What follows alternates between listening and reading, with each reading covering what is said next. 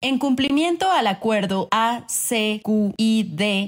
221 diagonal 2023, de conformidad con lo dispuesto en el artículo 134 de la Constitución Política de los Estados Unidos Mexicanos, la propaganda, bajo cualquier modalidad de comunicación social que difundan como tales los poderes públicos, los órganos autónomos, las dependencias y entidades de la administración pública y cualquier otro ente de los tres órdenes de gobierno, deberá tener carácter institucional y fines informativos, educativos o de orientación social. Las personas servidoras públicas tienen en todo tiempo la obligación de aplicar con imparcialidad los recursos públicos que están bajo su responsabilidad, sin influir en la equidad de la competencia entre los partidos políticos. Instituto Nacional Electoral. El mejor presidente de México, Benito Juárez, decía que el triunfo de la reacción era moralmente imposible. Si quieres que regresen los fueros y los privilegios de unos cuantos y que continúe la corrupción, el clasismo, el racismo y la discriminación, te recomendamos que no veas este programa, que no participes en este diálogo circular porque puede ocasionarte algún daño psicológico, emocional o afectar los intereses que defiendes. Eres libre, no tienes por qué correr ningún riesgo. Este programa, este diálogo circular, es para atrevidos, para rebeldes, no para conservadores. Nos da muchísimo gusto que nos acompañan en esta ocasión quienes eh, cuidan las áreas naturales protegidas de nuestro país, que están aquí como invitadas, invitados especiales. Son los que cuidan la selva, los bosques, los humedales, manglares, la flora, la fauna de nuestro país. Es una labor importantísima, es eh, apostar por la vida. Por eso nos da mucho gusto que estén con nosotros y vamos a informar sobre las áreas naturales protegidas. Eh, ¿Cómo vamos en esta materia? Se ha avanzado, pero no se ha informado mucho y es importante, interesante el que se sepa eh, sobre esta riqueza natural de nuestro país y cómo se está cuidando, cómo se está eh, conservando. Vamos a que María Luisa nos informe. Gracias, presidente. Buenos días a todas y a todos. Con su permiso, presidente. Eh, saludo con muchísimo gusto a mis compañeras y a mis compañeros. El día de hoy nos acompañan los nueve regionales que se encargan de trabajar directamente con las y los directores de las diferentes áreas naturales protegidas, también con los guardaparques, subdirectores y oficinas centrales que hacen posible que podamos tener este cuidado que mencionó nuestro presidente. Inicio, inicio compartiendo e informando las áreas naturales protegidas que se logran y que son decretadas por nuestro presidente, licenciado Andrés Manuel López Obrador. La primera lámina de favor. ¿Y cuál es la importancia de nuestro país? Como ustedes bien saben, tenemos somos el quinto país más diverso en flora y fauna. Esto nos da un compromiso y una responsabilidad. El presidente, el licenciado Andrés Manuel López Obrador, instruye crear áreas naturales protegidas con este objeto de cuidado, conservación, pero que las trabajemos directamente con las comunidades.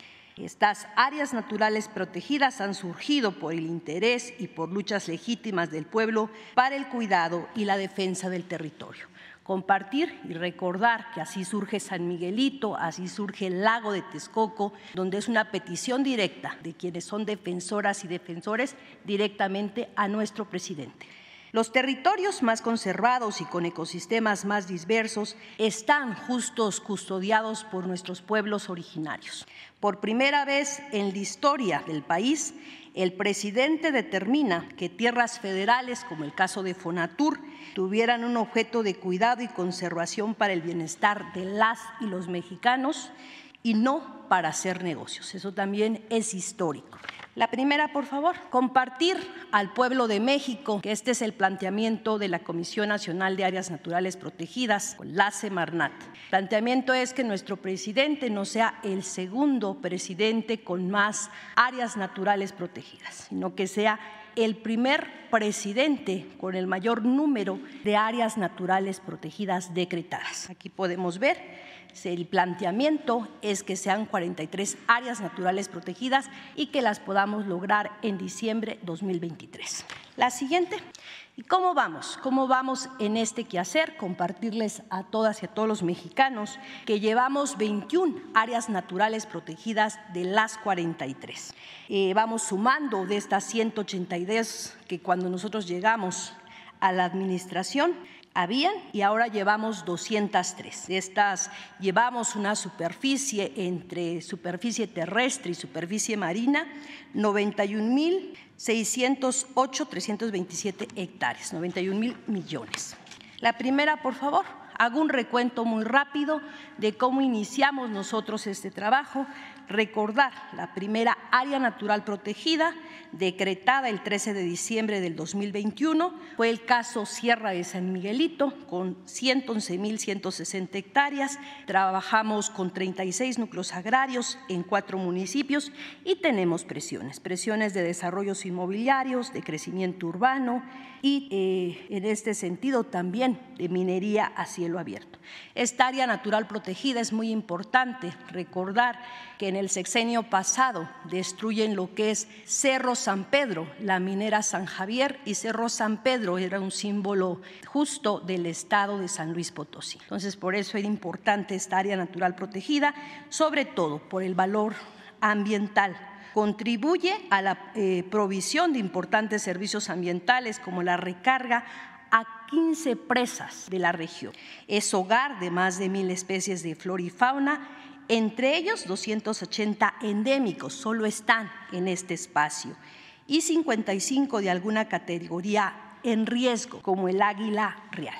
La siguiente, por favor. Otra área natural protegida que viene desde la lucha de los pueblos por más de 20 años, de los compañeros y compañeros del Frente en Defensa de la Tierra, mejor conocidos como ATEN. Esta área de protección de recursos naturales se logra con 14 mil hectáreas, se trabaja ya con 16 eh, núcleos agrarios en cinco municipios del Estado de México y tienen el siguiente valor ambiental. Principal vaso regulador hídrico del Valle de México, regula nuevos ríos del oriente y las aguas de la Ciudad de México, la ciudad más grande de nuestro país. Eh, es el refugio para aves acuáticas migratorias, más de 200 mil aves. Y esta declaratoria reconoce la lucha de estos pueblos en defensa de su tierra, de su dignidad y de su vida. La siguiente, por favor. Área natural protegida eh, Jaguar, de 2.249 hectáreas, decretada el 27 de julio del 2022. Esta está ubicada en lo que es Tulum, muy pegada a lo que es Parque Nacional Tulum y logramos hacerla cuatro veces más grande que Parque Nacional Tulum, que es de 664 hectáreas. Es muy importante porque tenemos presiones ahí de crecimiento urbano, de desarrollos inmobiliarios, de turismo no sustentable. ¿Y acá qué cuidamos? Cuidamos el hábitat de 565 especies de, fauna, 81 de, de animales bajo alguna categoría de riesgo y destaca la conservación del jaguar, símbolo sagrado de las culturas mesoamericanas es cuatro veces más grande lo que comentaba y acá tenemos cuatro tipos de manglares, son humedales. La siguiente, área de protección de recursos naturales, Peña Colorada, es de 4.843 hectáreas, se decreta en mayo de este año y abarca dos municipios, Querétaro y El Marqués. ¿Qué presiones se tienen ahí? Las presiones de crecimiento urbano, de desarrollo inmobiliario, cuidamos 250 especies vegetales, 170 de fauna, forma parte del corredor que sigue la mariposa monarca. Esta declaratoria culmina la lucha de 19 años para proteger este territorio y contribuye a la protección de las zonas de filtración de agua que suministran este vital líquido a más de un millón de habitantes de queretanas y queretanos de la capital. La siguiente. Eh, la siguiente, pues como es conocido, nuestro presidente eh, instruye que podamos en los terrenos que pertenecían a Fonatur crear áreas naturales protegidas. Son 17.918 hectáreas más de ecosistemas protegidos en seis estados de la República y a partir de ellos creamos seis parques nacionales y siete áreas de protección de flora y fauna. Con ellos nos vamos a 13 áreas naturales protegidas decretadas el 15 de agosto. La siguiente, por favor. Este es un mapa, es un mapa donde podemos ver dónde quedan estas áreas naturales protegidas. Voy a iniciar del norte hacia el sur. Está en Baja California el Parque Nacional San Quintín con 86 hectáreas. Está en Baja California Sur, Parque Nacional Nopoló. Está Parque Nacional Loreto con 6.228 hectáreas. Sinaloa, con el área de protección de flora y fauna Juan M. Banderas, con 2.489 hectáreas. En el estado de Guerrero, el Parque Nacional Vicente Guerrero, de 724 hectáreas. El área de protección de flora y fauna Hermenegildo Galeana, de 282 hectáreas en el estado de Quintana Roo tenemos cuatro áreas naturales protegidas y nos gusta resaltar esto porque en el estado de Quintana Roo es parte también de este gran proyecto emblemático Tren Maya.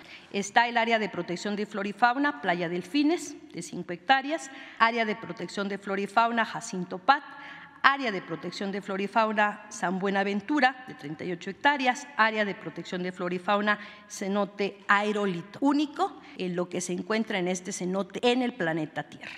En Oaxaca, área de protección de flora y fauna, Bajos de Coyula, de 1.323 hectáreas, Parque Nacional Huatulco II, de 2.238 hectáreas, Parque Nacional Ricardo Flores Magón, de 1.813 hectáreas. La siguiente, por favor. Esto es también parte del quehacer que hacemos dentro de los estados que se trabaja este gran proyecto Tren Maya, esta área natural protegida Guanja, que fue decretada el 31 de agosto. Eh, tiene 38.255 hectáreas, se trabaja con 18 núcleos agrarios en dos municipios de Tabasco, Balancán y Tenosique. Esta área natural protegida eh, tiene una conservación de manglares rojo y botoncillos, pero son únicos en el mundo, porque estos manglares se dan en aguas saladas, cercanas al mar. Estas están 120 kilómetros agua adentro y es agua dulce, únicos en el planeta Tierra. Más de 890 especies de flora y fauna, como el pato real, rana leopardo y una gran diversidad de orquídeas. Con esto se contribuye a la captura, filtración y a la purificación del agua. La siguiente, área de protección de flora y fauna Balanquín, eh, que contempla 115.658 hectáreas, siete núcleos agrarios en cuatro municipios de Campeche, Calakmul, Jopelchen, Champotón y Escárcega. Y esta área natural protegida protege tres tipos de selva, entre ellas eh, el Guayacán, eh, despeinada, mejor eh, conservada en el país. Más de 600 especies silvestres, 45 de estas endémicas, 68 en alguna categoría de riesgo, como el caso del jaguar, el tapir, el oro yucateco. Y los cuerpos de agua, que son sitios de descanso, alimentación y reproducción, las famosas aguadas, como lo conocen en Campeche. La siguiente, áreas naturales protegidas como el caso de Balancú, de 463.441 hectáreas, decretadas también el 31 de agosto, que abarca 20 núcleos agrarios en tres municipios de Campeche, Escárcega, Calakmul y Candelaria. Esta área natural protegida eh, protege siete tipos de vegetación, entre los que destacan las selvas y humedales conocidos como aguadas. 1.759 especies de flora y fauna, como el mono aullador, el águila elegante, entre otras especies. Eh, la cueva volcán de los murciélagos y dormilones del sopilote rey. Esta cueva de murciélagos es muy importante por las especies que están ahí. La siguiente. Hicimos algunas modificaciones del decreto de la Reserva de la Biosfera Calakmul, pero para aumentar superficie.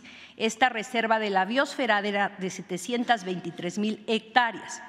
Cuando se hace una compra de lo que es elegido Plan de San Luis, eh, parte de esas hectáreas, 5.700 hectáreas, van al régimen de conservación, por lo que aumenta a 728.908 hectáreas. ¿Por qué es importancia? Porque se está cuidando con ello 3.000 especies como el tapir, oso hormiguero, el pavo celado, el loco faisán, el camotillo, la palma chate y el mauche. La siguiente, también en esas modificaciones compartirle al pueblo de México que con esta modificación se hace la zona núcleo del área natural protegida terrestre más grande del país. Llegamos a más de medio millón de hectáreas en zona núcleo.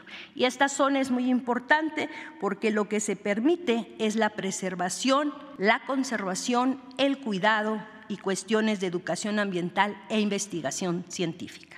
Con ellos podemos ver lo que se tenía antes y el crecimiento que se tiene ahora. La siguiente. Y con esto creamos la región Gran Calakmul, donde hemos compartido que esta región es de 1.5 millones de hectáreas y con esto nos lleva al área natural protegida terrestre más grande de selva tropical, más grande después de las Amazonas en Brasil. Es muy, muy, muy importante porque nos lleva a un territorio para que nos imaginemos, es 10 veces la Ciudad de México en un espacio de conservación y cuidado. Es cuanto, presidente, y le daría espacio al compañero Adán Peña, comisionado, para que él platique de las 23 áreas naturales protegidas que vienen y el planteamiento que estos decretos salgan hasta el día eh, diciembre 2023. Muy buen día, muy buen día a todas y a todos. Es un gusto para nosotros, al interior de la Comisión Nacional de Áreas Naturales Protegidas, poder presentar este compromiso que tenemos con el pueblo de México. Primeramente, agradecer, señor presidente, la oportunidad de que la voz de los compañeras y los compañeros guardaparques, que son los compañeros que están en la protección directa de las selvas, los bosques, los desiertos, los humedales, los ríos, eh, hoy se vean representados aquí en este espacio de diálogo circular. La siguiente, por favor.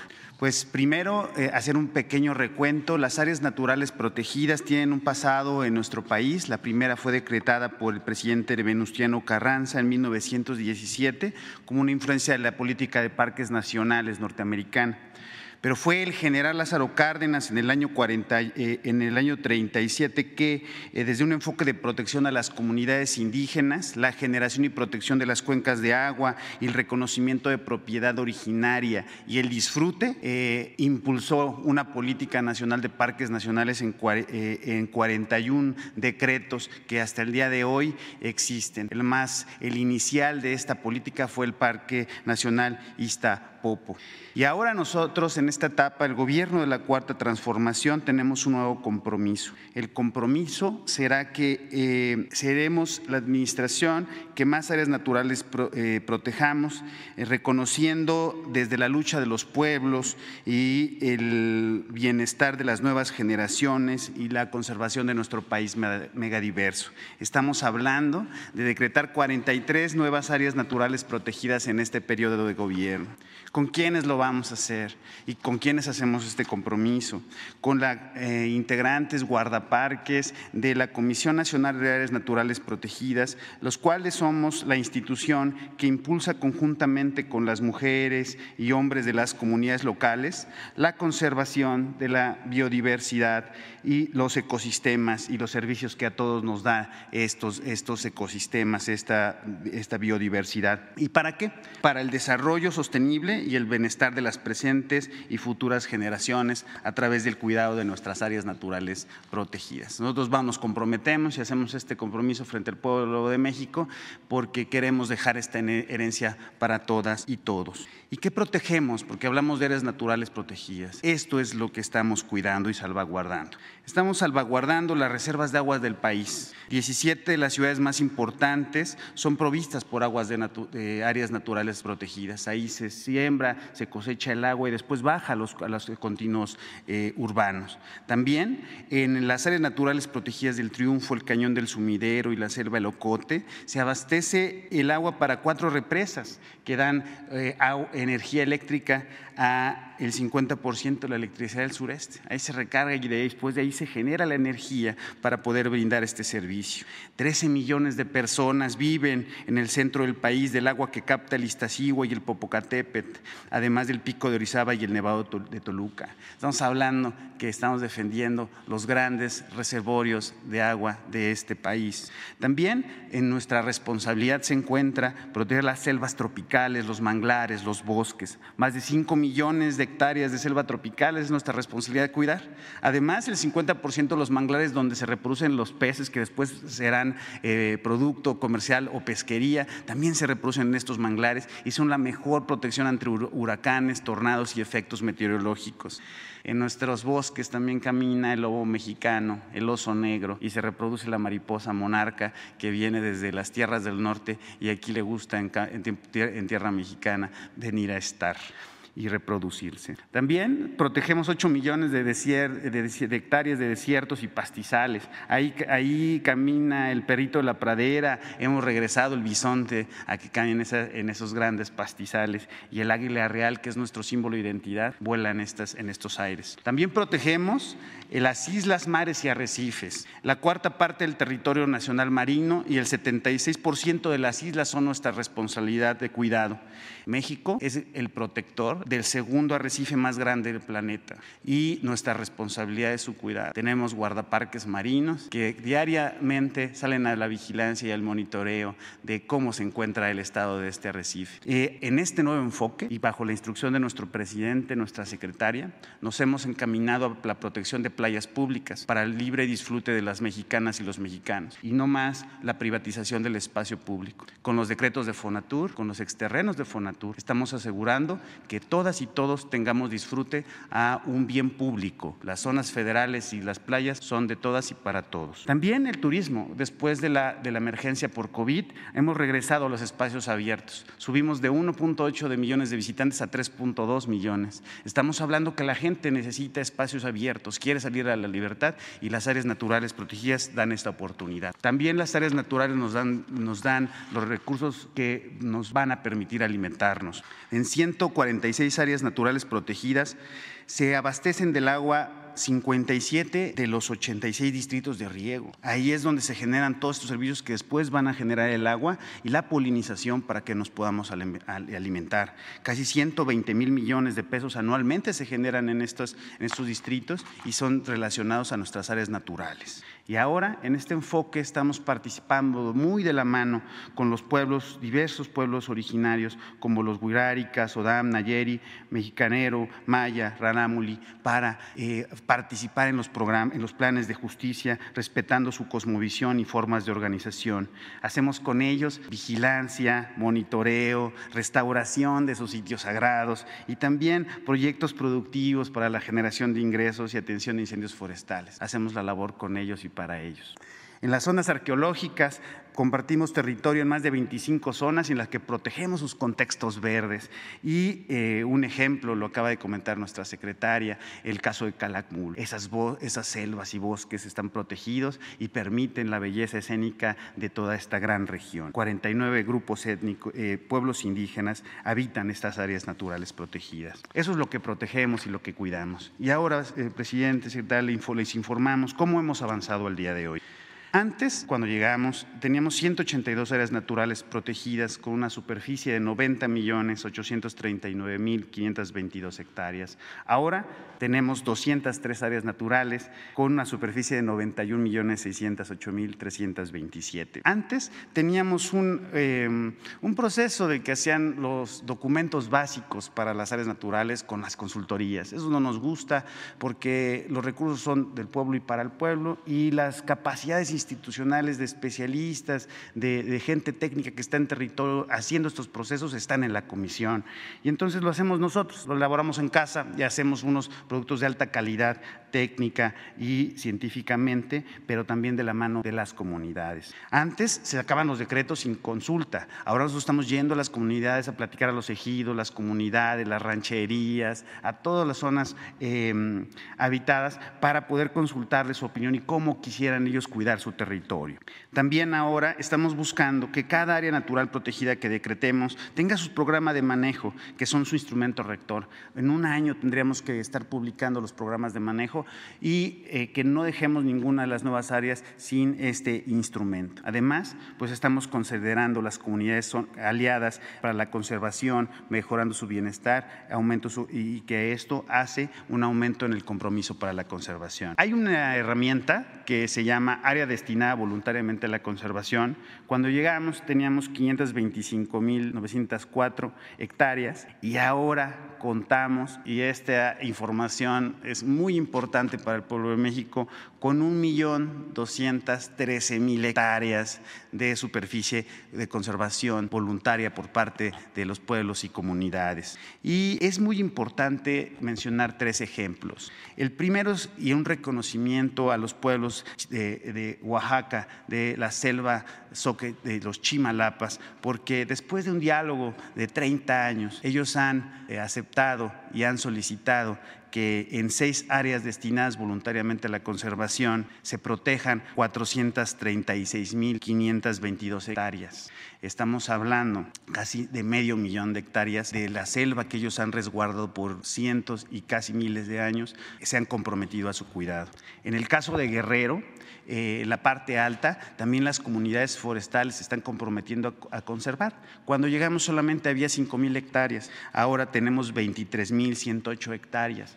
Toda la zona de, Balcón de la Bandera, eh, de, la, de Tecpan de Galeana y de Atoyac están comprometiéndose a la, conservación y es un corredor comunitario del jaguar, le llamamos. Y en Campeche tenemos, queremos, tenemos un sueño y queremos conectar eh, Gran eh, en la región Gran Calakmul, la zona del área natural protegida de Calakmul, con Laguna de Términos. Hemos identificado jaguares que van a ver el mar.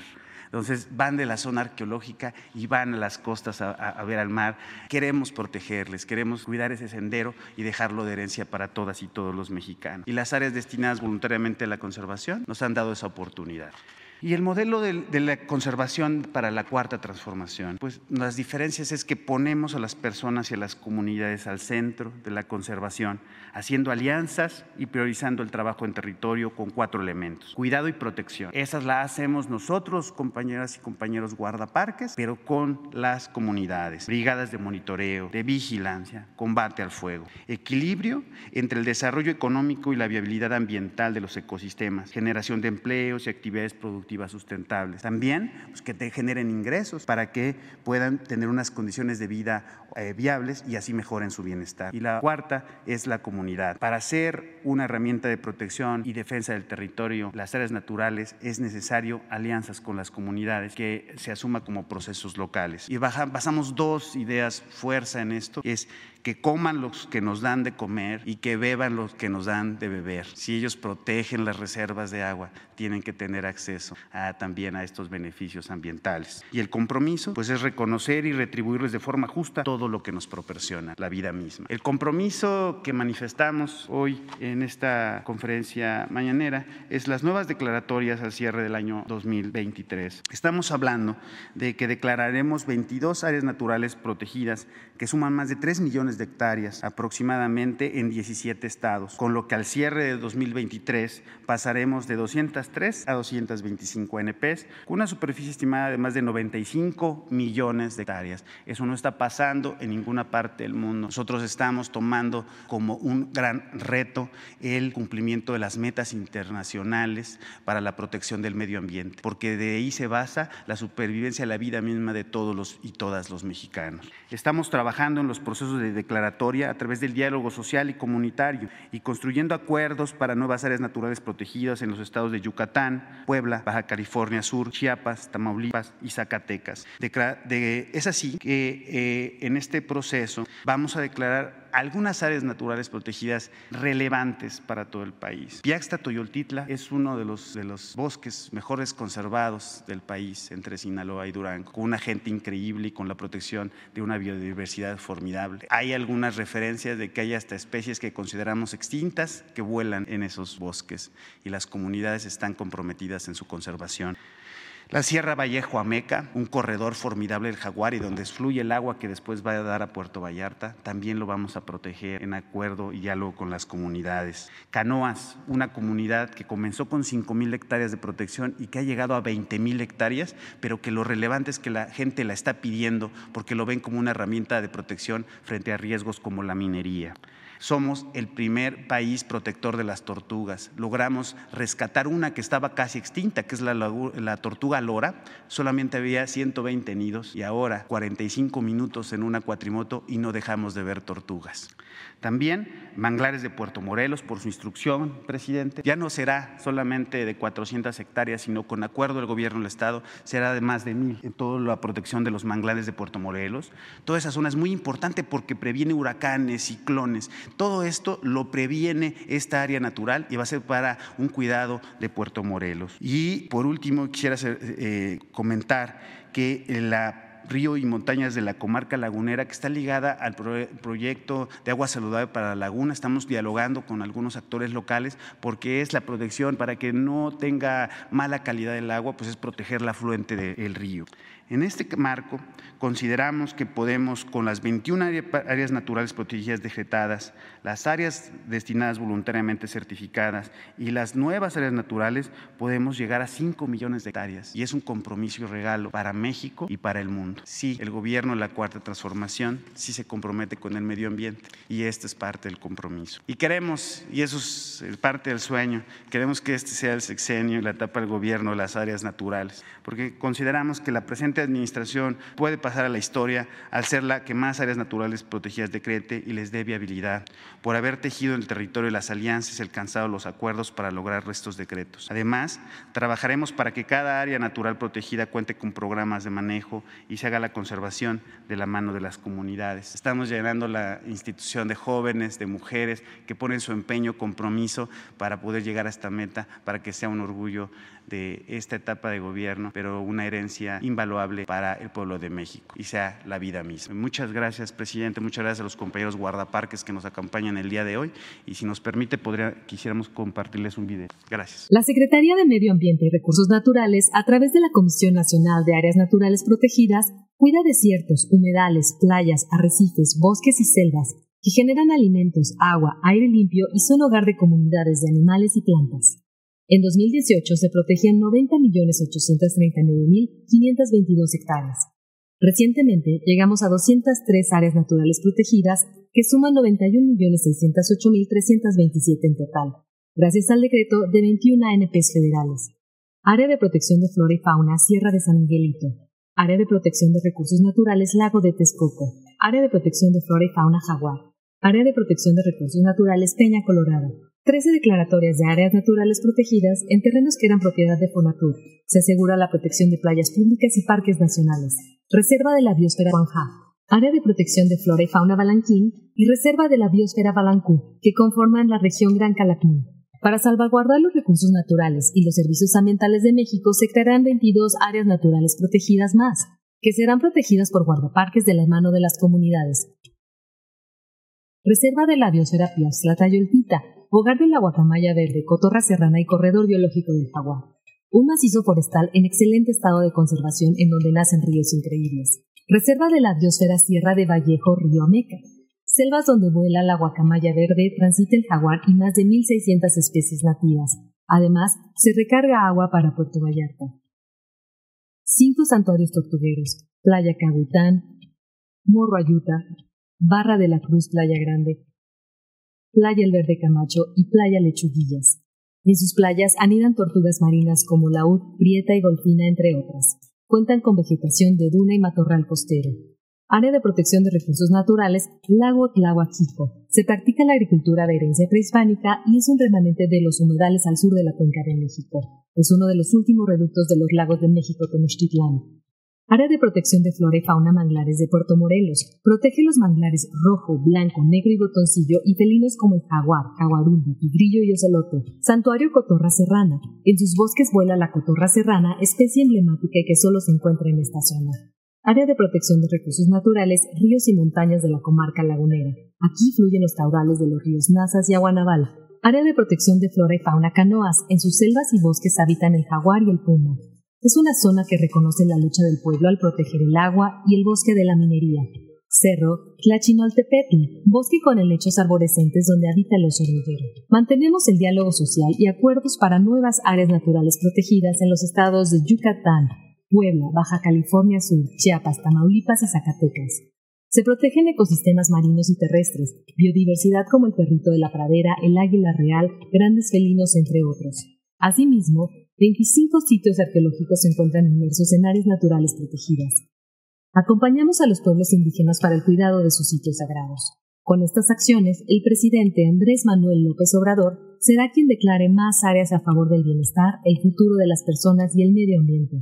Lo anterior representará la protección histórica de hectáreas terrestres y marinas, así como playas públicas para el goce de todas y todos los mexicanos.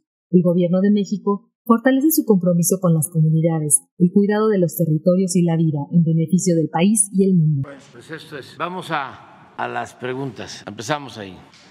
Gracias, señor presidente. Luis Guillermo Hernández, periodista independiente y colaborador de Censura Televisión y de Radio Educación también. Le quería preguntar cuáles son los términos del acuerdo o de pues, el acuerdo que llegó, al que llegó el Gobierno de México con la agencia Notimex. Le dimos a conocer, a través de nuestra alianza con Sin Censura, pues algunos de los eh, planteamientos que presentó sobre la mesa de negociación el Sindicato Único de Trabajadores de Notimex eh, en la estimación sobre los, eh, las liquidaciones a los trabajadores de la agencia y también pues algunas de las eh, peticiones que hizo el sindicato, pero pues evidentemente eso fue desacreditado por el propio sindicato, me llamaron este personero de San Juan Martínez y ya sabe usted esas cosas. Y quisiera saber si usted nos podría pues informar exactamente en qué términos se da este acuerdo de liquidación de la agencia Notimex. Bueno, eh, no conozco los detalles, pero eh, sé que ya se llegó a un acuerdo eh, para atender a todos los trabajadores de conformidad con la ley, tanto a los trabajadores sindicalizados como a los trabajadores de confianza. Se les va a liquidar eh, no conozco el monto que va a entregarse a cada trabajador, pero ya está autorizado el presupuesto y es un acuerdo entre las partes. Se logró después de mucho tiempo un consenso. Hasta ahí tengo información. Le voy a pedir a la secretaria de Gobernación y al secretario del Trabajo que informen, si lo pueden hacer hoy mismo. Ya salió un boletín. ¿Por qué decimos boletín? Un comunicado. Este... El comunicado básicamente plantea, digamos, los acuerdos de cordialidad para el cierre de la negociación, pero, digamos, los datos, pues, que necesitamos conocer. Sí, ojalá y se puedan dar los datos, este, toda la información del día de hoy. Muchísimas gracias. Eh, en una segunda pregunta, señor presidente, este, estamos llevando a cabo un trabajo de largo aliento, una crónica sobre su sexenio. Eh, hemos eh, buscado a través de, de este, entrevistas el testimonio de muchos colaboradores de su gobierno para tratar de tener una visión pues completa de su sexenio, lo que consideramos una revolución social de la cuarta transformación.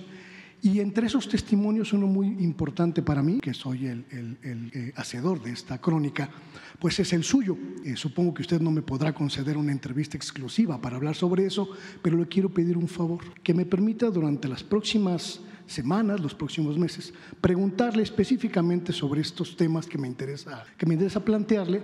Salen del contexto de la coyuntura eh, cotidiana, pero tienen que ver con su sexenio para poderlo llevar a cabo, para concluir esta crónica que vamos a publicar de manera independiente en, este, en la primavera próxima. Si me permite, me gustaría preguntarle, eh, uno de los primeros actos de su, de su gobierno, el primer día de diciembre, el primer día de su gobierno en diciembre de 2018, usted realizó un gesto que se convirtió en un gesto muy simbólico. Estaba usted en la plancha del Zócalo y se arrodilló frente a un grupo de indígenas. Eh, en ese momento había mucha expectativa sobre su gobierno y ese gesto nos dio la impresión de que algo estaba cambiando en el país. Exactamente por qué se arrodilló, señor presidente. Bueno, por respeto a una ceremonia de los pueblos originarios, que pues es lo más íntimo de nuestro país, las culturas que vienen de lejos, es eh, el México profundo, creo que es lo más cercano a lo que ha sido nuestro país en toda su historia, el que se conserven a través de los siglos esas ceremonias. Entonces, ¿cómo no arrodillarme ante eso? Es una veneración y es un acto de respeto a las tradiciones, a las costumbres, a las culturas originarias. Yo sostengo y estoy escribiendo sobre eso, de que lo que somos actualmente se lo debemos a la herencia cultural que viene de siglos atrás, mucho antes de la llegada de los eh, europeos, antes de la llegada de los españoles. Es decir, no eh, somos lo que se inició hace 500 años, ni siquiera somos lo que se inició hace 700 años con la fundación de Tenochtitlan. No, esto que estamos viendo, Calakmul, eh, se fundó y floreció como cultura, como gran civilización, 300 años antes de la era cristiana, pues 23 eh, siglos, no 5 siglos de la llegada de los españoles a la fecha, sino 23 siglos. Y la cultura madre, la cultura olmeca, lo mismo, eh, dos mil años antes de Cristo. Entonces, eso es eh, lo que se ha transmitido de generación en generación, es lo que traemos cargando, lo que traemos prendido en el corazón lo que traemos a cuesta. Nuestros antepasados nos han venido heredando eh, esas costumbres, esas tradiciones y México tiene por eso una gran reserva de valores culturales, morales, espirituales y eso es lo que nos ha protegido siempre ante todas las calamidades y por eso México sale adelante. Entonces, el humanismo mexicano, que es el modelo que nosotros estamos aplicando como gobierno, se nutre tanto de las raíces profundas del México eh, prehispánico, porque son cosas extraordinarias. Eh, por ejemplo, no había en el México prehispánico esclavitud. Son temas muy polémicos. Yo sé que este, no les va a gustar a algunos. Me van a sacar de que en los murales de Bonampak están los presos, este, los esclavos sometidos. Sí, sí, en las guerras intestinas se daba eso, pero el pueblo vivía en libertad. Eh, no existía la esclavitud. Eh, eran libres, vivían en sus comunidades, eh, la tierra era comunal, no existía la propiedad privada. sembraban lo que necesitaban para el sustento de sus familias y un excedente para pagar un tributo, una especie de impuesto a las autoridades superiores, que eran los que se encargaban del comercio y eh, con ese tributo, ese excedente, esa plusvalía, se mantenía la clase gobernante y a los sacerdotes y a los artistas y a los artesanos, a los que eh, crearon estas importantes culturas, conocimiento de la ciencia, de la astronomía, de la eh, agricultura, de las chinampas, en fin, desde luego del arte, de la arquitectura. Entonces, eso nos nutre, eso no ha desaparecido. Somos libres. ¿Cuándo llega la esclavitud? Cuando eh, nos invaden. Los primeros esclavos los eh, somete Cortés en Puebla. Eso no existía, el concepto de esclavitud. Entonces somos libres. Otra cosa que no existía era también la avaricia. Por eso en el Chilambalán lo que se escribe sorprende por la forma en que se ambicionaba el oro la primera fiebre del oro se da con la llegada de los invasores, pero no existía esa codicia en los pueblos eh, prehispánicos. Entonces, eh, son cosas que se mantienen. Por eso el mexicano eh, es muy trabajador, es libre, es honesto. La mayor riqueza del México actual es la honestidad de su pueblo. ¿Quieren ejemplos de eso? De fraternidad, de honestidad, de la grandeza del pueblo de México. Ahí están los migrantes. ¿Cómo se van? Y no se olvidan de sus familiares. ¿Y cómo salen adelante donde hay oportunidades? Porque son muy trabajadores. ¿De dónde viene el pensamiento o la idea de que el mexicano es flojo, indolente? Viene del conservadurismo, pero eso no corresponde a la realidad. Entonces, nuestro eh, pasado nos eh, ha dado una identidad, una idiosincrasia que nos ayuda mucho. Ya quisieran otros países tener este pasado, esta grandeza cultural. Les voy a poner otro ejemplo de la importancia que tienen las culturas prehispánicas. No tenemos nosotros, eh, afortunadamente, eh, adicciones. Eh, excesivas, o sea, consumo de droga, como otros países. Y eso es muy bueno. Nosotros lamentamos lo que está sucediendo en Estados Unidos. son nuestros hermanos, pero eh, tienen un consumo de fentanilo que les produce 100 mil muertes al año de jóvenes. Nosotros no tenemos eso.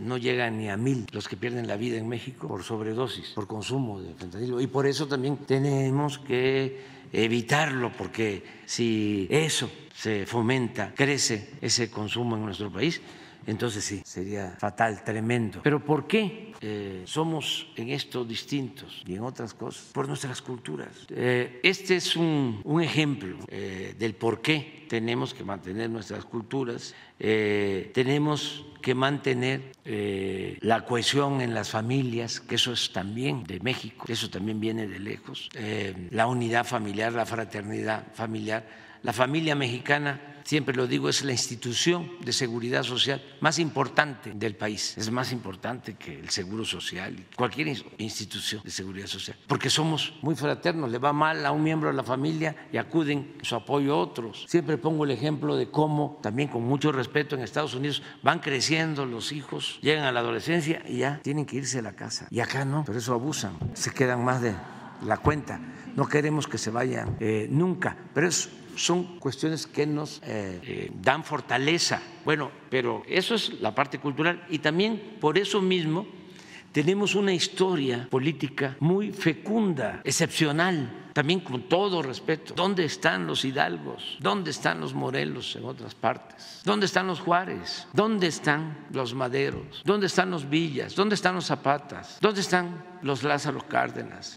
Eh, aquí en México, Hidalgo, Morelos, no solo luchan por la independencia, lo primero que plantean y eso nos hace distintos por estos eh, padres de nuestra patria. Lo primero que proclaman es la abolición de la esclavitud, no solo la independencia, sino lo social, la justicia. En el caso de la reforma, la separación del poder eclesiástico, del poder civil, el cumplimiento de lo que se establece en la Biblia, de que a Dios lo que es de Dios y al César lo que es del César, la reforma de Juárez y de los liberales. Eso no se da en ninguna parte del mundo más que en México, el Estado laico. Somos un pueblo muy religioso, eh, la mayoría de los mexicanos practica una religión, es creyente, hay también eh, no creyentes, agnósticos, ateos, libres pensadores, pero la mayoría es creyente. Sin embargo, esa mayoría creyente es al mismo tiempo partidaria del laicismo, por esa historia de Juárez, de los liberales, del movimiento de la reforma. Y luego la revolución mexicana. No hay una revolución social más importante en el mundo, es la primera revolución social que se lleva a cabo en el mundo. Tenemos la primera constitución social, la más avanzada de todas en lo social, la que garantiza el derecho de los campesinos a la tierra, la que garantiza la jornada máxima de ocho horas, el salario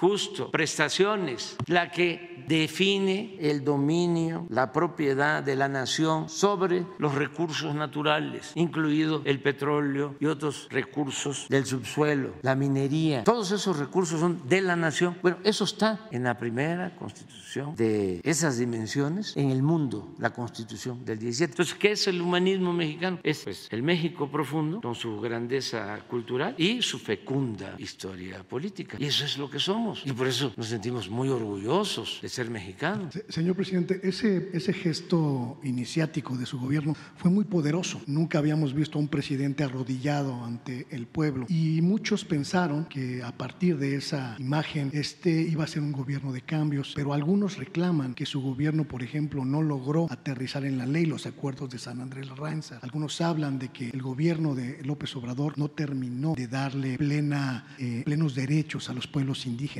¿Qué piensa de eso? Yo creo que avanzamos bastante en los hechos, porque no todo tiene que ver con las leyes. Si el problema fuese en las leyes, pues no habrían problemas, porque no hay ninguna ley que diga que se permite robar, no hay ninguna ley que diga que se permite discriminar o actuar con racismo, con clasismo. No, eh, las leyes como están eh, podrían servir para hacer justicia si existe la voluntad de hacerlo. Entonces, con ese marco legal, con ese marco jurídico hemos avanzado y en los hechos se ha logrado hacer justicia a los pueblos originarios. Por ejemplo, lo que hicimos con los pueblos yaquis. Eh, cuando, después de que el general Cárdenas les reconoce sus territorios, cuando se había visto que se le regresaran eh, tierras que se les habían arrebatado después de la dotación presidencial del general Cárdenas. Eh, se les restituyeron como 30 mil hectáreas. Eh, se les otorgaron créditos para que todo el ganado que había en esas 30 mil hectáreas pasaran a formar parte de los pueblos yaquis. se está construyendo un distrito de riego en los pueblos yaquis, un acueducto, porque no tenían agua para su consumo los pueblos, eh, muchísimas eh, acciones de desarrollo, de bienestar. Y lo mismo en todas las comunidades. De el programa de bienestar, que incluye muchas acciones, son las comunidades indígenas las que tienen eh, prioridad. si lo vemos en términos generales, los estados que más presupuesto reciben para el bienestar son Chiapas, Oaxaca y Guerrero, los más pobres y los que tienen más población indígena. Eh, en esos estados, eh, en todas las comunidades indígenas, en todas las familias, los hogares reciben cuando menos un apoyo del presupuesto, cuando menos un programa ya sea porque son adultos mayores, por ejemplo, antes de que eh, tomáramos la decisión de que se apoyara a los adultos mayores a partir de los 65 años, porque el apoyo era a partir de los 68, ya las comunidades indígenas sí recibían su apoyo a partir de los 65, porque consideramos que no puede haber trato igual entre desiguales, que la justicia es darle más al que tiene menos. Y el que no recibe un apoyo porque tiene el derecho a una pensión de adulto mayor, recibe una pensión por discapacidad o los jóvenes reciben una beca o están en el programa Sembrando Vida o eh, reciben de manera gratuita sus fertilizantes para sembrar sus tierras. Entonces, sí, hemos atendido a las comunidades originarias. Eh, ellos lo saben bien y lo vamos a seguir haciendo. Desde luego, es mucha la deuda que se tiene con los pobres de México, porque eh, fue mucho el tiempo de abandono, de marginación, de olvido, de opresión, de humillación, y apenas está iniciando la transformación, porque no se atendía al pueblo, sobre todo a partir del periodo neoliberal o neoporfirista en los últimos 36 eh, años, desde 1983 a 2018. Los hijos predilectos del régimen eran los oligarcas, era una minoría. Al pueblo no se le atendía, nada más cuando había elecciones, iban a las comunidades a repartir despensas, materiales de construcción, a comprar los votos, nada más. Por eso yo sostengo que no había democracia. Lo que existía, lo que predominaba era una oligarquía, es el gobierno de una minoría, con fachada de democracia, pero no había una democracia auténtica, porque la democracia es el gobierno del pueblo, para el pueblo, con el pueblo. Por eso no se entiende ahora lo que está pasando.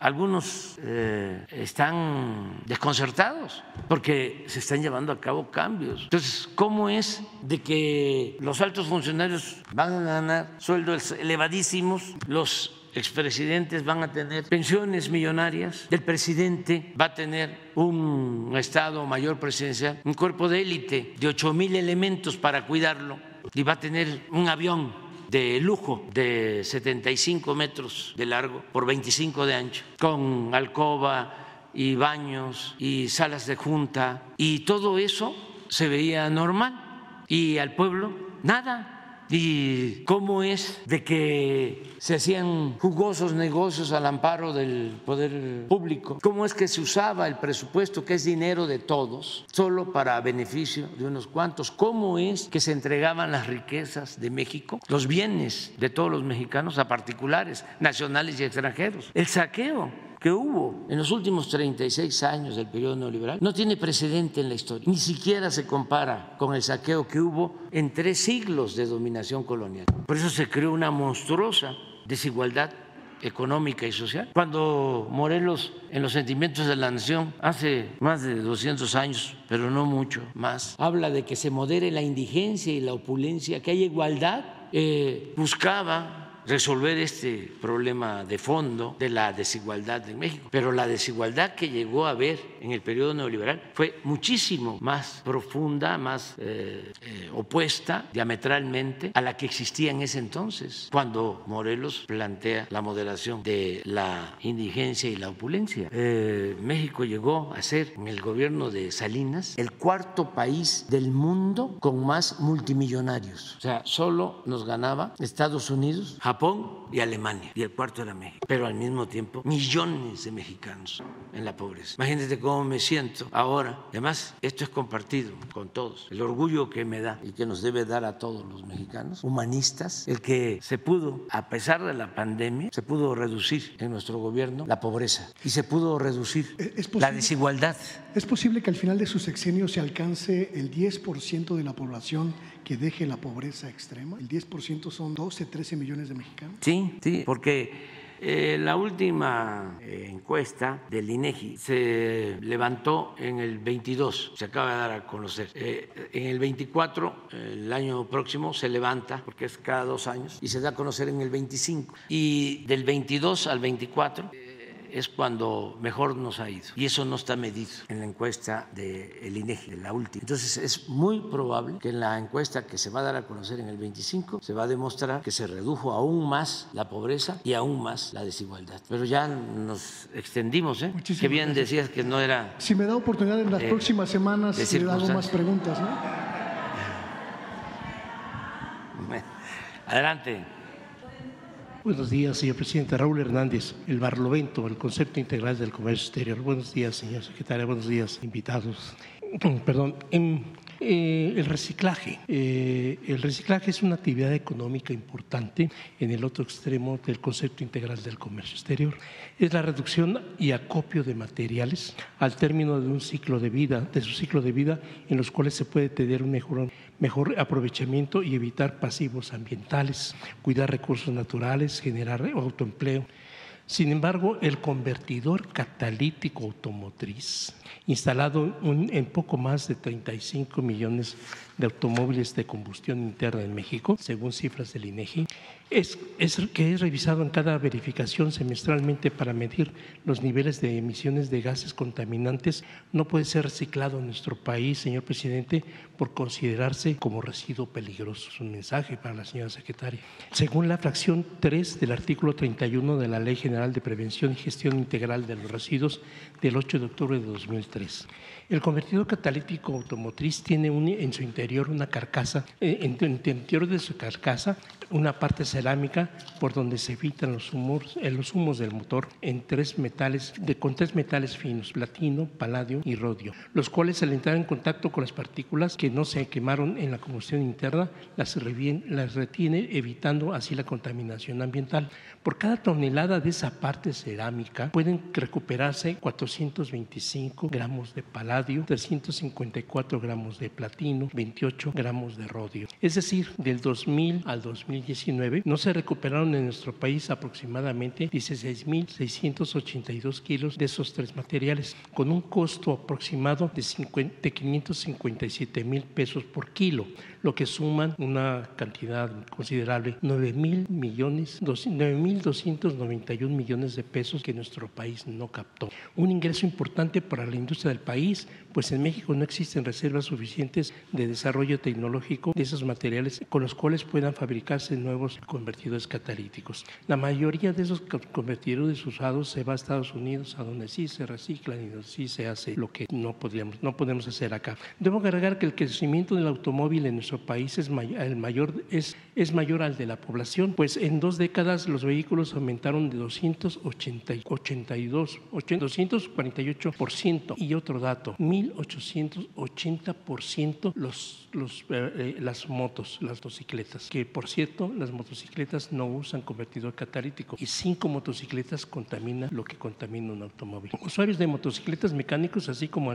algunos funcionarios públicos, aseguran que esas motocicletas no les, no les, no no se le exige el convertidor catalítico porque así no contamina, cosa que pues no es cierto. A la seguridad, perdón, según datos del INEGI, en el año 2000 había cerca de 10 millones de autos privados en el país y unas 300 mil motos. Ahora tenemos 36 millones de autos y 6 millones de motos en las últimas décadas. Un domingo en Reforma, señor presidente, en cada alto se paran 60, 70 motocicletas ahí. Eh, el convertidor catalítico automotriz tiene una vida útil de 7 años en promedio y puede prolongar de manera óptima su funcionamiento hasta alcanzar 100 mil millas, o sea, 160 mil kilómetros. Todo dependerá del cuidado y el mantenimiento que el conductor le dé a su automóvil. Esta, esta prohibición de reciclaje afecta más de 10 mil acopiadores, de los cuales 400 son integrantes de, una asociación, la Asociación Interamericana de Medio Ambiente y Reciclaje, hace institución que promueve y fomenta el reciclaje en México y una porque las autoridades competentes se aboquen a la resolución del problema para dejar de considerar que injustamente estos acopios en todo el país y, no, que no los dejen de considerar como delincuentes a los que hacen este trabajo. Aymar, que tengo un escrito para usted, ha presentado más de 11 análisis creativo, corrosivo, reactivo, explosivo, tóxico, inflamable y biológico infeccioso emitidos por el Instituto de Estudios Materiales de la UNAM, del Instituto de Física de la Universidad Nacional Autónoma de, Universidad Autónoma de Nuevo León, del Tecnológico de Monterrey, de siete laboratorios autorizados por Semarnat y de un laboratorio de Texas, del estado de Texas en Estados Unidos, con los cuales se dictamina que esos residuos no son peligrosos por no ser tóxicos ni corrosivos. Aymar ya, consultó a la Semarnat mediante el oficio de GIMA de 710 diagonal 0010351 de fecha 5 de abril de 2021, la cual respondió, respecto a la iniciativa en caso de proceder esta modificación a la ley, obligará a modificar el listado 5 de la NOM 052, Semarnat 2005. Se estima que modificar la ley conforme a la propuesta podría beneficiar la, valorización de este tipo de residuos. Por lo anterior, Aymar le manda una carta, una carta que tengo yo aquí, si me permite entregársela, solicitando a usted respetuosamente la, atención de la titular de Semarnat y que se considere esta importante actividad de reciclaje convertido catalítico automotriz usado como no peligroso en beneficio del desarrollo del país.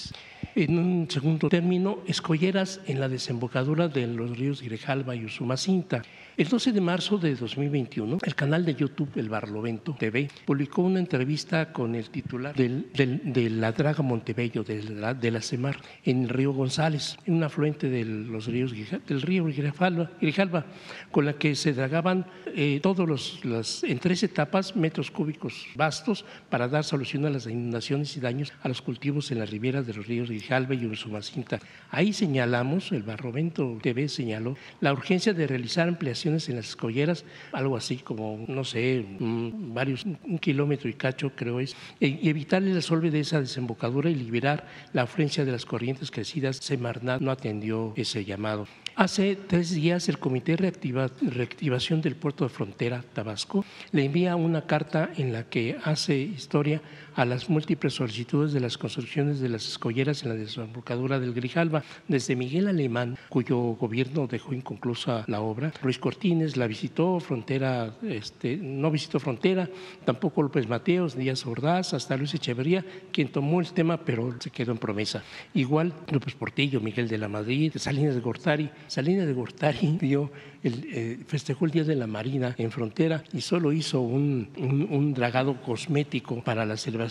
Cedillo, igual que Fox, Calderón y Peña Nieto, solo prometieron. A todos ellos se les entregó un proyecto. Con esta fecha, señor presidente, dice la carta, queremos decirle que este comité sigue vivo. Algunos se siguen quedando eh, en el camino, otros los que suscribimos, los, los que estamos radicados en esta geografía olvidada y pensamos con toda firmeza que la construcción de las escolleras vendría a ser la obra cumbre que puede aportar enormes beneficios a Tabasco, pues sería la puerta de salida de la enorme caudal que arrasa los ríos Grijalva y Usumacinta y que tanto daño provoca en las zonas bajas de Tabasco, daños a la agricultura, a las tierras, a las zonas habitacionales, a los negocios y, desde luego causante, también de pérdidas humanas. Con esta obra se, drenarían libremente las aguas hacia el Golfo de México y de la misma manera sería la plataforma de desarrollo de Puerto Frontera, el más rezagado del país, por cierto.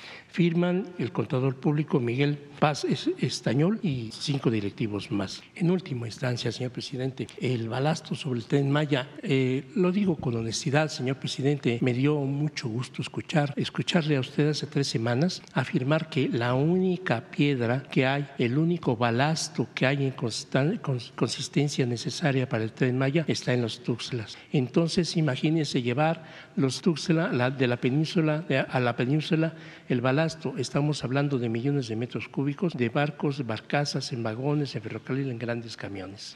Sorpresa grata luego de que el 22 de septiembre del, 2022 el Barlovento expuso peligra operación del tren Maya, no soportarán velocidades mayores a 60 kilómetros por hora, mala calidad del balasto provocará descarrilamientos y pérdidas humanas. Opositores culparán a López Obrador, quien correrá la misma suerte que Lula y Kirchner. El Parlamento también consignó en esa fecha, que, en, la fecha de la nota publicada en el portal del proceso del 11 de mayo de 2021, que secuestran a la mamá del alcalde de San Andrés Tuzla. Este pide a las autoridades de intervenir. Con esa acción ilegal, los integrantes de la Confederación Autónoma de Trabajadores y Empleados de México, CATEM, consiguieron la autorización, autorizaciones, entre comillas, para, para, ingresar a la mina Balsapote, negadas antes por el entonces presidente municipal Octavio Pérez Garay, para extraer el balasto que reúne las características únicas para el tren Maya, como ahora usted lo afirma. Por esa razón le pregunto respetuosamente, señor presidente, ¿habrá acciones legales contra los inversores de CATEM en el banco de Balsapote por todo el material extraído ilícitamente?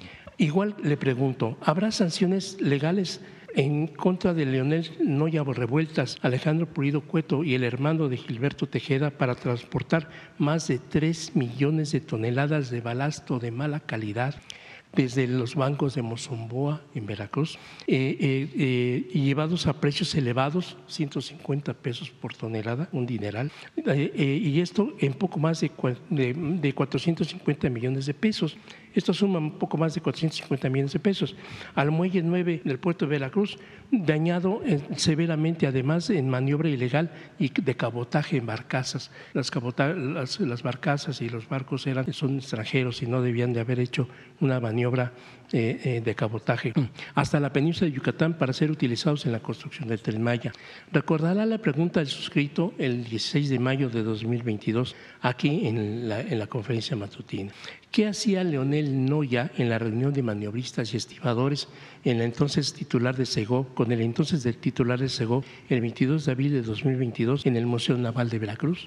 Y hoy agregamos ¿Por qué una persona acusada legalmente de robo, golpes, despojo agravado, agresiones diversas a instituciones gubernamentales del Estado de Veracruz y del Gobierno federal, y lo más grave, poniendo en peligro la vida de usuarios de ese importante proyecto, el Tren Maya, tal y como el Barlovento lo señaló en su oportunidad, se le sigue calificando como una de las partes del conflicto intersindical de los maniobristas de Veracruz, cuando debería estar en la cárcel?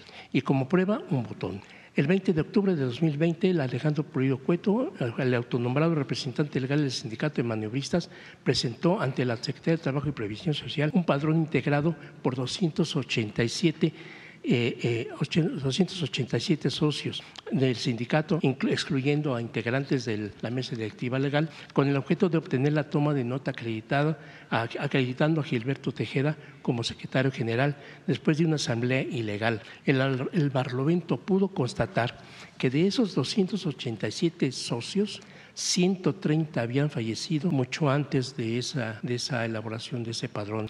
Eh, eh, con eh, elección de esa mesa directiva. El, ah, el Barrovento ha acumulado algunas actas de defunción de esos 130 de, socios ya afinados. Tal es, el caso, tal es el caso de Valle de la Cruz Melesio, socio 677 del sindicato y con el número 265 del padrón de Pulido Cueto, fallecido a los 88 años de edad del 18 de octubre de 2014. Eh, eh, de acuerdo al acta de defunción número 138705 del registro Civil del Estado de Veracruz. Sin embargo, señor presidente, la Secretaría de Trabajo y Previsión Social otorgó la toma de nota, ahora ya caduca, ese 20 de octubre de 2020, y acreditó esa mesa directiva ilegal pese a los señalamientos al, al, final de la resolución 211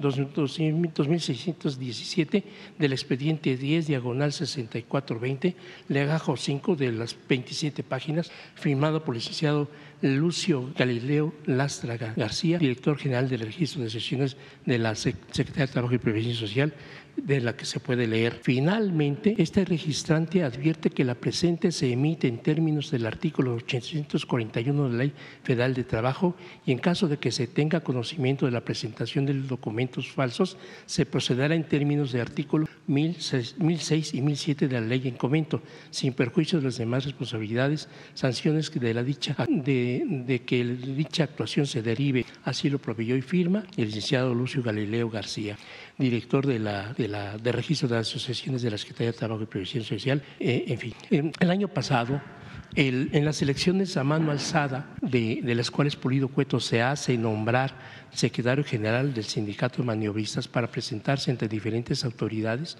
SEGO, Trabajo y Previsión Social, Hacienda, SAT, IMSS, Fiscalía Regional de Veracruz, donde todos ha ido hablando de un supuesto eh, eh, conflicto intersindical con usurpación de funciones, buscando reserva, eh, resuelvan las instituciones las injusticias aplicadas por eh, Salinas de Gortari en 1991 a los trabajadores maniobristas veracruzanos y manipulando un tráfico de influencias, despojo agravado, robo, violencia. De esa manera, las denuncias presentadas en contra de él siguen estancadas.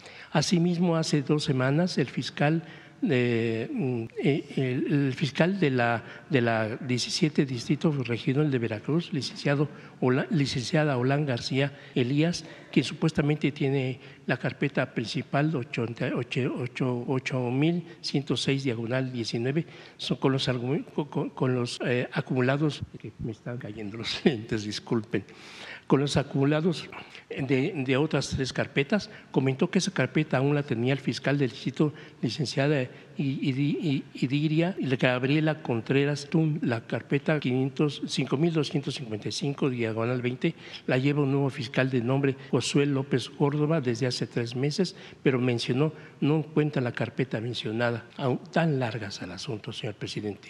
Mm, por otra parte, el 11 de julio de 2023, el maestro Eugenio Hernández Velasco, el representante del INTEP en Veracruz, dijo al Barlovento vía telefónica, es de nuestro conocimiento que el sindicato aportó los bienes a la empresa Seporve. Esa figura jurídica es la que, eh, es la que debía los impuestos, por eso les, les quitaron esos, esos inmuebles. Los bienes les fueron decomisados a la Seporve. El licenciado Santiago Muñoz Márquez, supuestamente eh, abogado externo de INDEP, es la persona que fue golpeada por los guaruras de Pulido Cueto fuertemente, fue publicado. Eh, del INDEP agredió severamente el pasado 25 de mayo del presente año por golpeadores de Pulido Cueto, las, agredido por, por, golpeadores de Pulido Cueto en las afueras de los juzgados de Boca del Río, de Boca del Río, dijo al Barlovento. Los funcionarios del INDEP no quieren dar información como los que estamos en esto, por miedo. El, asunto está politizado y desconozco por qué hasta el día de hoy el señor Pulido Cueto sigue en libertad. Pues por, porque, usted, porque ustedes no, no, no, actúan, no denuncian, se le comentó y responde, hacemos lo que podemos con lo que tenemos. Recuerde que soy abogado externo, no empleados de gobierno, pero de todos modos no denuncian las agresiones ni los abogados externos ni los de funcionarios del INDEP. No han, hecho ninguna actividad en contra de esas, de esas agresiones. Por todo esto le pregunto, señor presidente, ¿será sancionadas estas dos personas, Leonel Noya Revueltas y Alejandro Punido Cueto, junto con sus cómplices en las acciones ilícitas denunciadas varias veces por los afectados, principalmente los integrantes de la mesa directiva del sindicato de maniobristas? Y lo más grave, señor presidente, que, bueno, se llevaron material de balasto arriesgando la vida de la gente en, el Tren Maya que afortunadamente, insisto, me alegra saber que usted acude constantemente a supervisar la construcción de esa gran obra y la cual, la verdad, lo, agradezco y tantas vidas que, que no van a este, ser este, sacrificadas ahí. Por eso le pregunto principalmente por el proyecto de la Secretaría de, eh, por el vocero, porque el vocero de la Secretaría de Gobernación, eh, eh, Luisa María Alcalde Luján, eh, Carlos Enríquez ya platicó con el suscrito el pasado 7 de septiembre, pero no hemos tenido ninguna respuesta. Aún no ha fijado fecha para una reunión, tal y como usted lo, indicó el pasado 18 de agosto. Por sus respuestas y comentarios le agradezco, señor presidente. Sobre esto último, este, vamos a continuar eh, insistiendo para que eh, platiques con la secretaria de Gobernación, con Jesús, este, que te atienda sobre lo que tiene que ver con el sindicato de Veracruz y todas estas anomalías que denuncias y que ella personalmente te escuche y eh, se pueda dar respuesta. Por lo del reciclaje, pues aquí está eh, María Luisa, eh, a ver si ahora este, terminando, este, platican, se ponen de acuerdo. Y en lo de el desasolve de los ríos, de los Humacinta, del Grijalva, del González, Estamos trabajando en eso. Desde luego, eh, siempre ha sido una demanda sentida la eh, creación de escolleras, la construcción de escolleras, eh, la modernización del puerto de frontera y el desasolve siempre, desde el presidente Francisco I. Madero, que envió la primera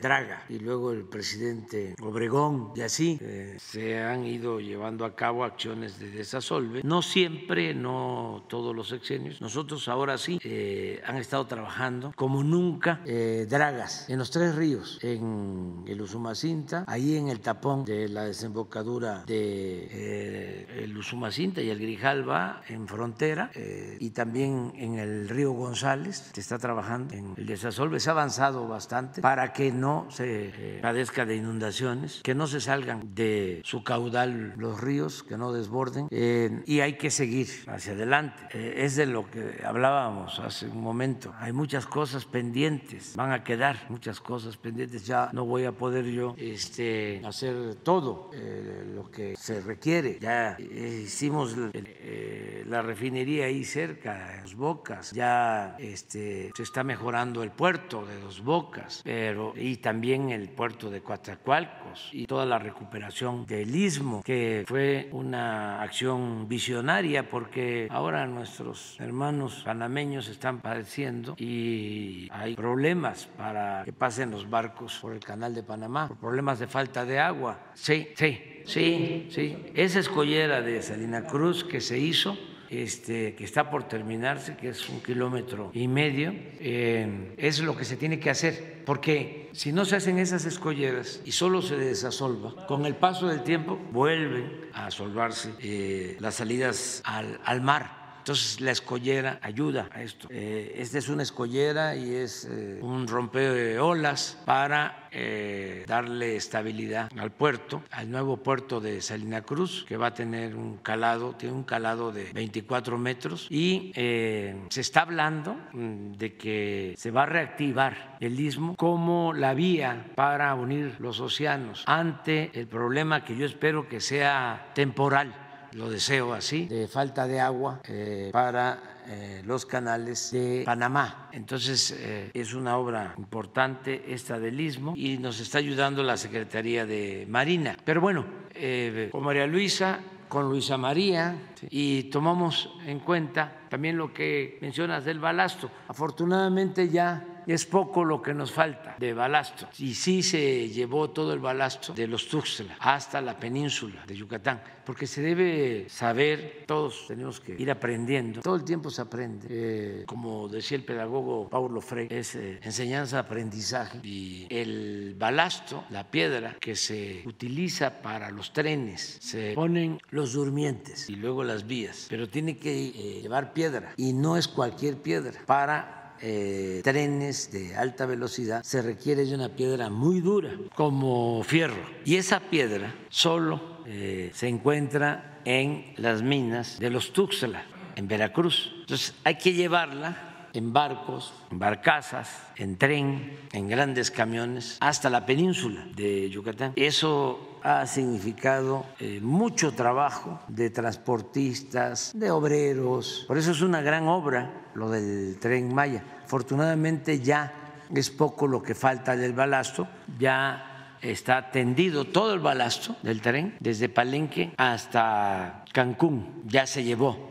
toda la piedra, todo el balasto. Y se, se llevó, pero siempre eh, hay una prueba que se hace se certifica el balasto, si no, no se utiliza, por lo que tú mencionas, por los riesgos que pueda implicar. Entonces, en Chiapas, en Tabasco, en Campeche, en Yucatán, hay cerros, en Tabasco está el cerro famoso, antiguo del Tortuguero, en Chiapas lo mismo, muchos cerros, pero la piedra no es eh, resistente, no es tan dura como la piedra de los Tuxtla. Es tan importante ese banco de los Tuxtla, hablando de la cultura, que las cabezas colosales olmeca, la piedra que utilizaron los escultores, era piedra, grandes rocas, de esa piedra, sí, que llevaban en balsas por toda la costa a eh, la venta por el río eh, Tonalá y ahí trabajaban las grandes cabezas colosales, olmecas que son únicas, pero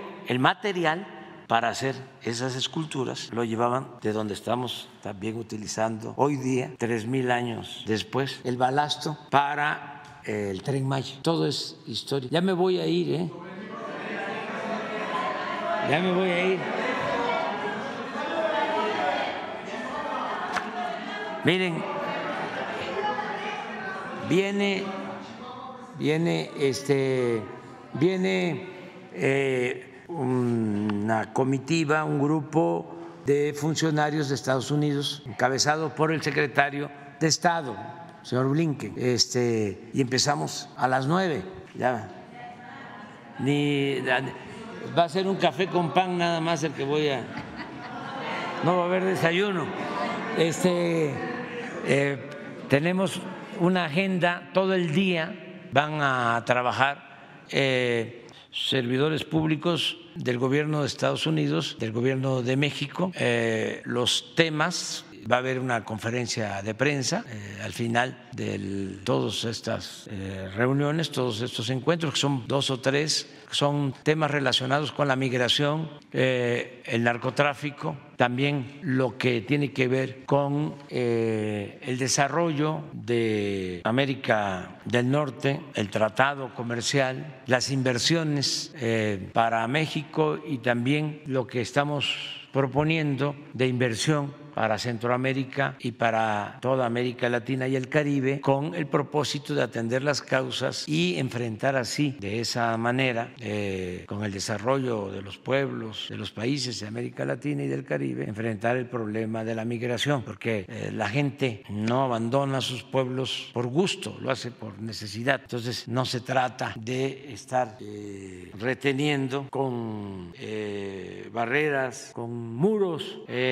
yo creo creo que vamos a tratar este asunto también. Este, y yo mañana eh, voy a hablar del, del, tema de esta propuesta que se dio a conocer el día de ayer para permitir la construcción de un muro en la frontera, que eh, es contrario a lo que venía sosteniendo el presidente Biden es hasta ahora el único presidente que no ha construido un muro. No está todavía construido. Es este, una propuesta este, yo entiendo que hay fuertes presiones de los grupos políticos de extrema derecha en Estados Unidos, sobre todo los que quieren aprovechar el fenómeno migratorio, eh, el consumo de las drogas, con propósitos electorales. Hay mucha politiquería cuando se acercan las elecciones y eh, los del Partido Republicano, no todos, pero sí eh, un sector, sobre todo legisladores, están en una actitud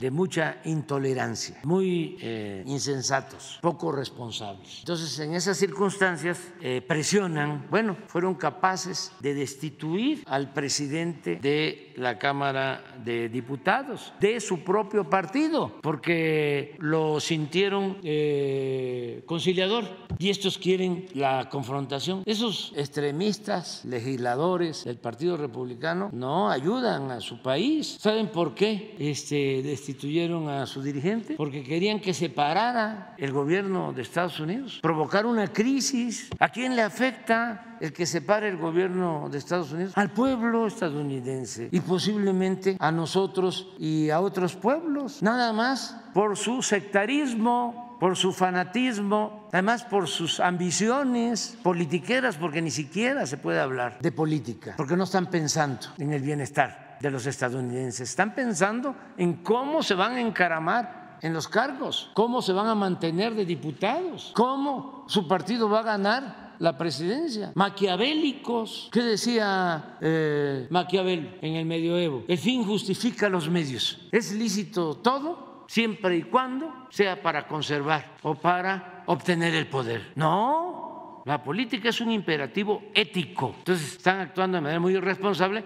y están presionando muy fuerte al presidente Biden, que siempre va a contar con nuestro apoyo. Pero esa autorización para la construcción del muro es un retroceso, porque eso no resuelve el problema. Eso no resuelve el problema. Hay que atender las causas. Si se apoya a los pueblos de los países de América Latina, del Caribe, que están atravesando por una situación muy difícil, si se les apoya con programas para el bienestar, eh, programas para impulsar actividades productivas, crear empleos, atender a los jóvenes. Con eso lo tenemos probado nosotros. Ese es el remedio. Esta es una reunión con el equipo, con la comitiva de Estados Unidos. Eh, es una reunión bilateral, eh, pero también eh, México ayuda para que se den diálogos. Nuestro territorio está abierto para que los conflictos, las diferencias, las controversias se puedan resolver mediante el diálogo, sin el uso de las fuerzas, de la fuerza y sin medidas coercitivas.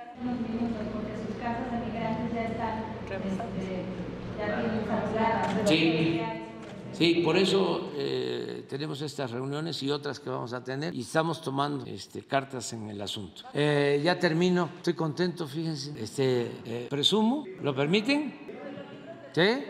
Ah, ah, contentísimo los libros de texto. muchas gracias a los ministros, hay que reconocer. Cuando se actúa bien o sea, hay que reconocerlo. Este, estaba mal lo que hicieron, lo que hizo la gobernadora de Chihuahua y lo que el ministro Aguilar, que le dio entrada eh, a una solicitud de amparo para no distribuir los libros, imagínense los libros de texto, no entregarlos a los niños, nada más también por lo mismo, por politiquería. Entonces, eh, ayer resolvieron los ministros por unanimidad no todos, pero a los que les tocó atender este asunto, que se distribuyan los libros, que se entreguen los libros a los niños en Chihuahua. Nada más falta Coahuila, pero ya este, con esto es un paso adelante. Estoy contento por eso. Y también hoy sale la encuesta de la semana de cómo están los gobernantes de algunos países del mundo. Y déjenme presumir, ¿saben por qué? Porque esto es por la gente que nos apoya, que no pierde la fe. La esperanza es una fuerza muy poderosa y hay eh, buen ambiente en México, buen humor. La gente está contenta. Miren, nada más nos sigue ganando Modi de la India. Estamos en segundo lugar